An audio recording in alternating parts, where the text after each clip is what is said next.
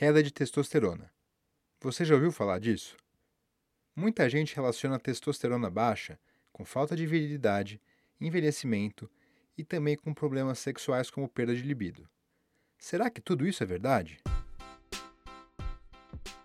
Olá, eu sou João Brunhara, médico urologista, e esse é o podcast da Homens sobre saúde sexual masculina. Então, primeiro, o que é testosterona? Uma coisa que muita gente já sabe é que a testosterona é o principal hormônio sexual dos homens. Ela atua em várias funções, como ganho de massa óssea e muscular, produção de pelos, metabolismo de gorduras, produção de células do sangue, engrossa a voz, enfim muitas características do desenvolvimento masculino e da vitalidade em geral. E sim, não menos importante, ela também tem papel fundamental no desejo sexual e nas ereções. E aqui cabe um parênteses. As crianças e as mulheres também têm testosterona, mas em valores bem mais baixos do que nos homens. Nos meninos, quando começa a puberdade, os níveis do hormônio começam a subir.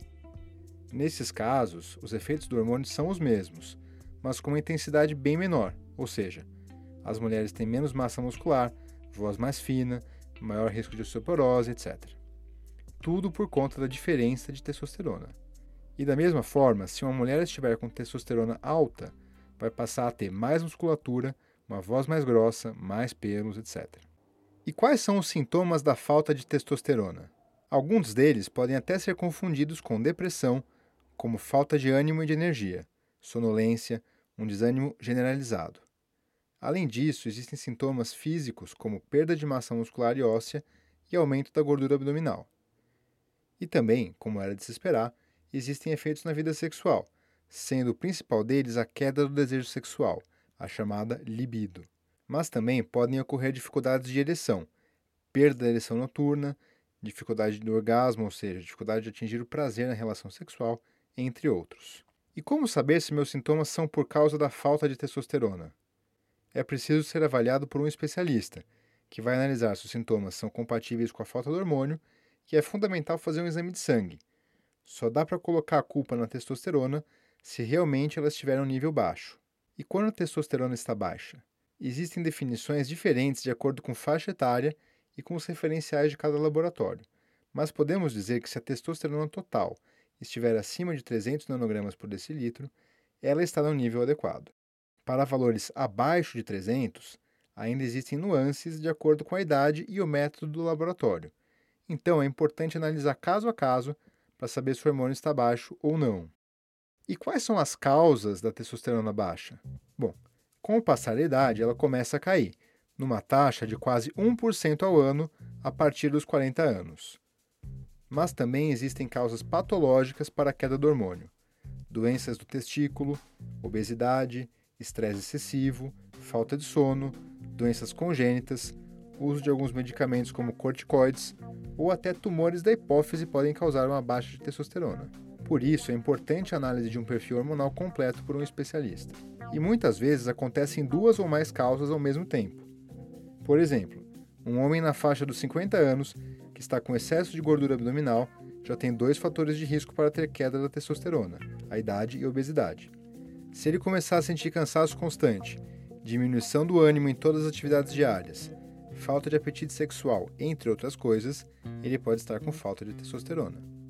Ou uma pessoa que está fazendo um tratamento com corticoides em altas doses e, além disso, está vivendo um período de muito estresse dormindo pouco, já acumula três motivos diferentes para ter problemas de testosterona baixa. Vale lembrar que esses sintomas que comentei, falta de energia, de ânimo, de libido, podem ser resultados de vários problemas e não só da testosterona.